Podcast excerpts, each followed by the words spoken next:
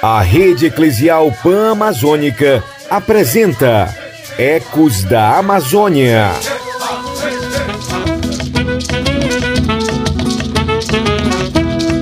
Venha pro movimento, venha movimentar. Isto é carimbó, isso é meu Pará. Venha pro movimento, venha movimentar. Isso é carimbó. E como é bom estar no movimento, venha você também. Aproveite e convide os amigos, a família, o compadre e a comadre e vamos juntos deixar esse movimento ainda maior. Venha pro movimento, venha movimentar. É carimbó, isso é meu Pará. É no movimento que nos fortalecemos, que lutamos por direitos e que conseguimos vitórias. É só com o movimento que as mudanças acontecem. Então nada de ficar parado, viu? Venha você também que o movimento do Ecos da Amazônia já está no ar. Ecos da Amazônia. Eu também trago um coração dentro do peito, eu também sofro se não sou correspondido. Eu também luto pra conquistar meus direitos. Eu também quero a liberdade do oprimido. E quanta gente por esse nosso país afora luta por liberdade do oprimido e pelos direitos de todos e todas. São homens e mulheres que se juntam em movimentos para lutar por vida digna a seus irmãos. Mesmo sendo uma luta justa, muitas pessoas que fazem parte dessas organizações são criminalizadas. E é sobre a criminalização dos movimentos sociais que vamos dialogar hoje. Fraternidade onde haja algum gemido, que dividido o amor gera união. Que cada canto se encontre mão amiga, que a gente sinta o orgulho de ser irmão. E para nos ajudar a entender melhor o que é a criminalização dos movimentos sociais, está conosco hoje o padre José Boing, da Comissão Verbita de Justiça, Paz e Integridade da Criação e da campanha Um Fio pela Vida da Repam Brasil. Seja muito bem-vindo, padre. O senhor poderia nos esclarecer melhor o que é criminalização?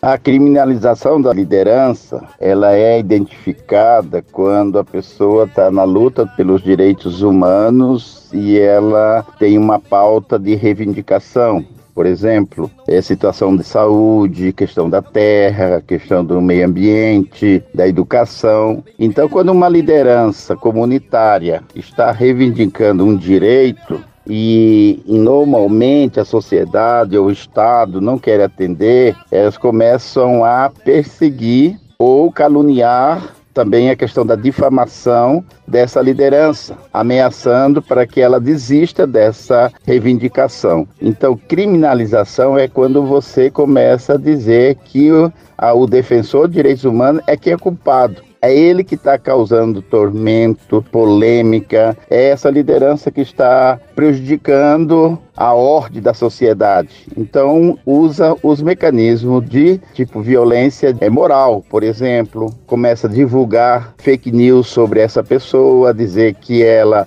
não tem moral para fazer isso, que ela está equivocada. Portanto, é uma forma de você deixar a pessoa intimidada isto é, fazer com que ela desista da reivindicação que ela está fazendo. Então isso chama de criminalização. Mas lutar por direito, Padre José Boing, é um crime? Crime é quando você comete uma violência ou infração diante da lei. Mas quando você luta pelos direitos humanos, você não está cometendo crime, você está reivindicando. Mas a sociedade, o poder constituído, ou às vezes é madeireiro, ou às vezes é pessoas que têm muito poder econômico, é eles que estão fazendo esse tipo de é, intimidação. Então nós chamamos isso de criminalização da liderança. Padre José Boing, a criminalização pode enfraquecer o movimento e de que forma? Claro que enfraquece. Por quê? Porque a pessoa ela está em análise de risco ela está correndo um risco. Se ela continua com a sua denúncia, ela pode sofrer, quem sabe até uma violência física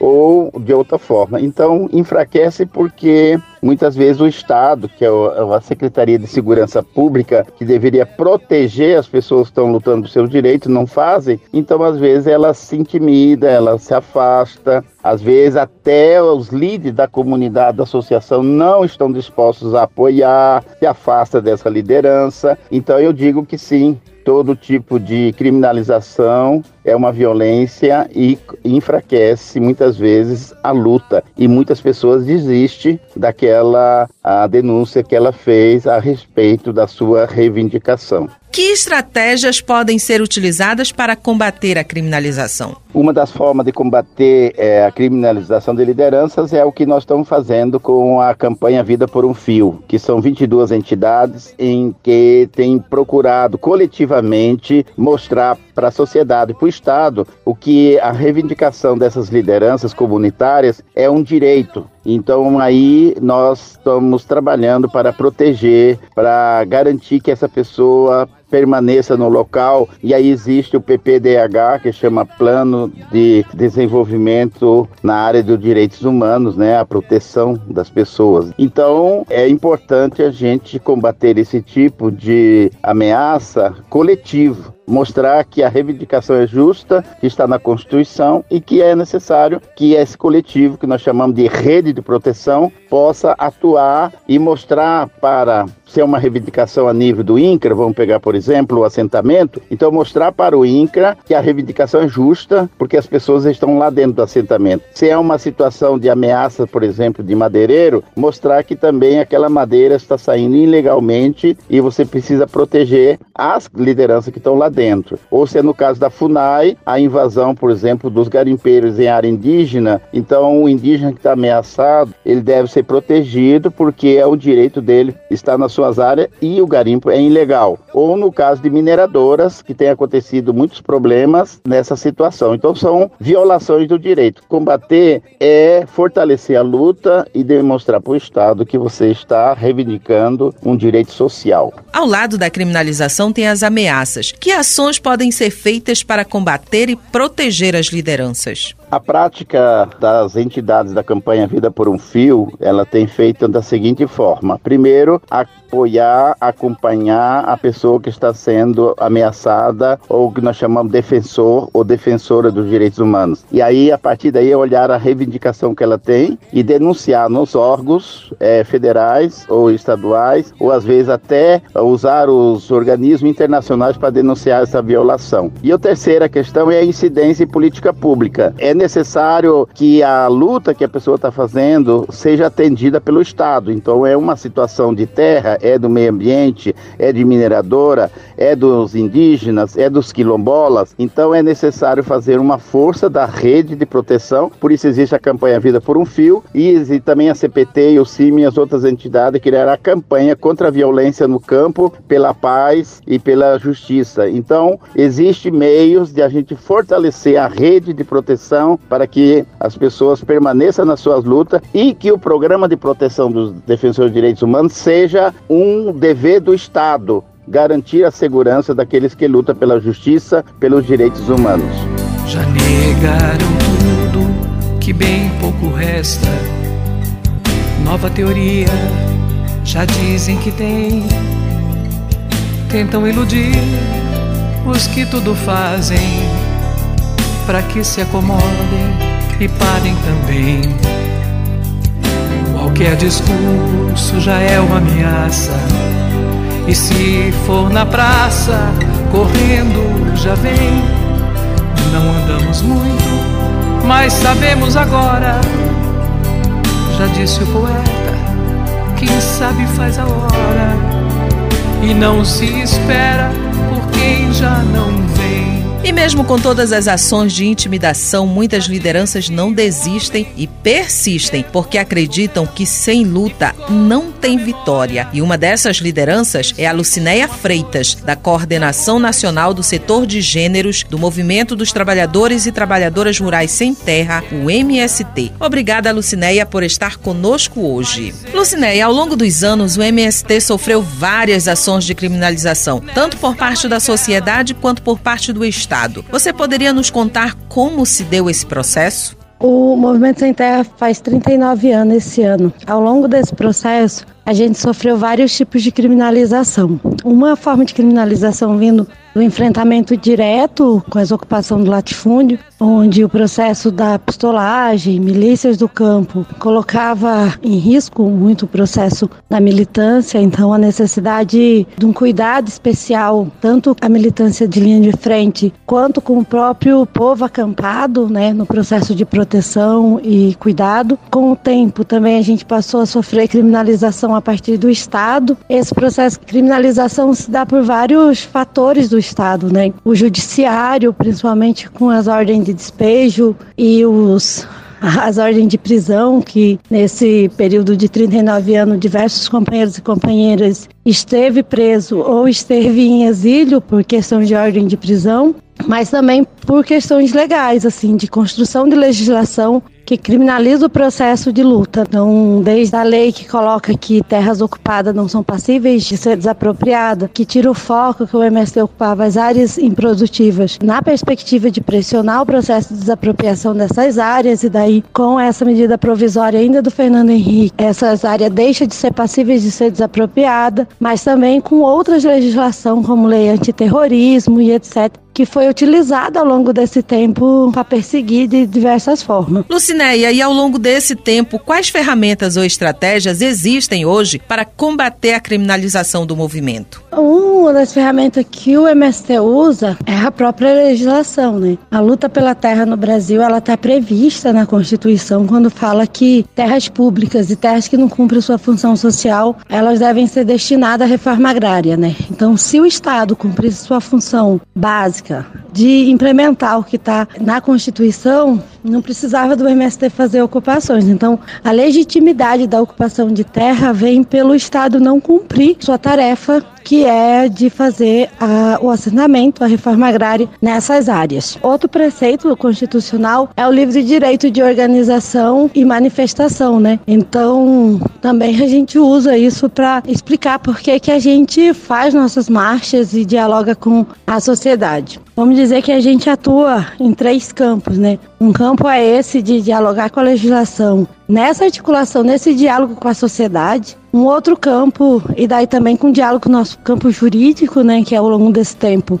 a gente foi é, construindo parceria aí com pessoas do campo jurídico, mas também formando, né, pessoas vinculadas à nossa base no campo do direito aí que possa se debruçar, inclusive, sobre a questão agrária e os direitos das organizações sociais, mas também um outro instrumento é de construir espaço de diálogo com a sociedade, diálogo institucional. Então a gente tanto participa de diversos espaços de debate, né, fóruns de articulação, rede de, de articulações, também constrói articulações a partir das universidades, como a Jura, né, que é a Jornada Universitária em Defesa da Reforma Agrária. Ou seja, vai criando espaço que possa fortalecer o diálogo da população para entender a importância da reforma agrária e como a luta do MST se insere nisso, né? E o outro campo é institucional, né? A gente vai construindo parceria aí com a Comissão de Direitos Humanos da Assembleia Legislativa, das câmaras de vereadores, com os legisladores, né, nos três níveis,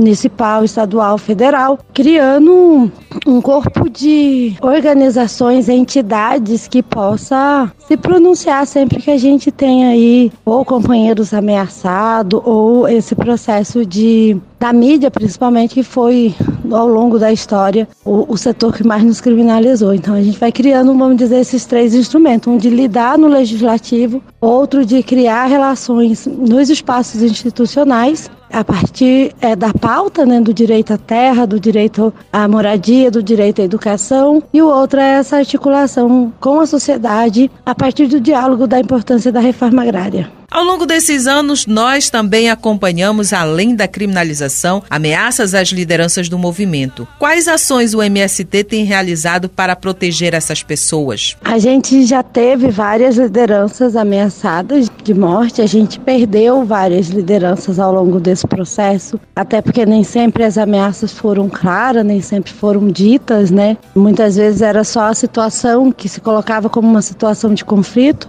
mas a gente sempre atuou no resguardo da pessoa e sempre que necessário, inclusive na retirada da pessoa dos espaços para proteção, seja da violência direta, das ameaças de morte, mas também na proteção das criminalizações, das ameaças de prisões, de forma a proteger tanto o indivíduo quanto seus próximos familiares e amigos. Além desse processo, uma ação que a gente costuma fazer é acionar né, o serviço de proteção à pessoa, que existe uma legislação que os estados têm que criar uma rede de proteção para defensores e defensoras de direitos humanos. E para nós é importante fazer essa articulação para que o estado tenha a construção dessa rede com recurso para atuar nos casos de militantes de direitos humanos e daí nossos dirigentes se enquadram dentro desse campo de militantes dos direitos humanos que são ameaçados em alguma medida nos territórios. Então é importante reforçar que o Estado também cumpra a sua função na proteção da pessoa, no direito né, de proteção que as pessoas têm em caso de risco na sua vida. Vou levando a bandeira da vida, eu vou. Vou pra festa bonita da vida, eu vou. Vou levando a bandeira da vida, eu vou. Vou pra festa bonita da vida, eu vou. O processo de criminalização dos movimentos sociais combina-se com outras estratégias adotadas pelas classes dominantes, como, por exemplo, a cooptação e a violência, com vistas a bloquear as lutas sociais por direitos. Lutar por direitos não é e nunca será crime. É pela vida dos seres humanos e do meio ambiente. Vou levando a bandeira da vida, eu vou. Vou pra festa bonita da vida, eu vou. Vou levando a bandeira da vida, eu vou. Vou pra festa bonita da vida, eu vou. Catadores, povo forte, hoje é festa anima. E eu, você e todos nós vamos juntos levantar a bandeira da vida. Isso porque, ao lado da criminalização, estão as ameaças e, em muitos casos, os assassinatos de homens e mulheres que lutaram pela vida. E esse é um assunto que nunca se esgota e que precisamos sempre continuar falando e denunciando. O nosso encontro de hoje está chegando ao final, mas logo logo estaremos de volta para continuarmos no nosso diálogo em defesa da vida. O meu abraço e até o nosso próximo encontro no Ecos da Amazônia. Eu acredito é na rapaziada que segue em frente e segura hoje. Eu ponho fé na fé da moçada que não foge da fera e enfrenta o leão. Eu vou à luta com essa juventude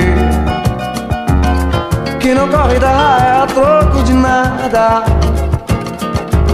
Eu vou no bloco dessa mocidade que não tá na saudade constrói a manhã desejada. Você ouviu Ecos da Amazônia, uma produção da Repam Brasil.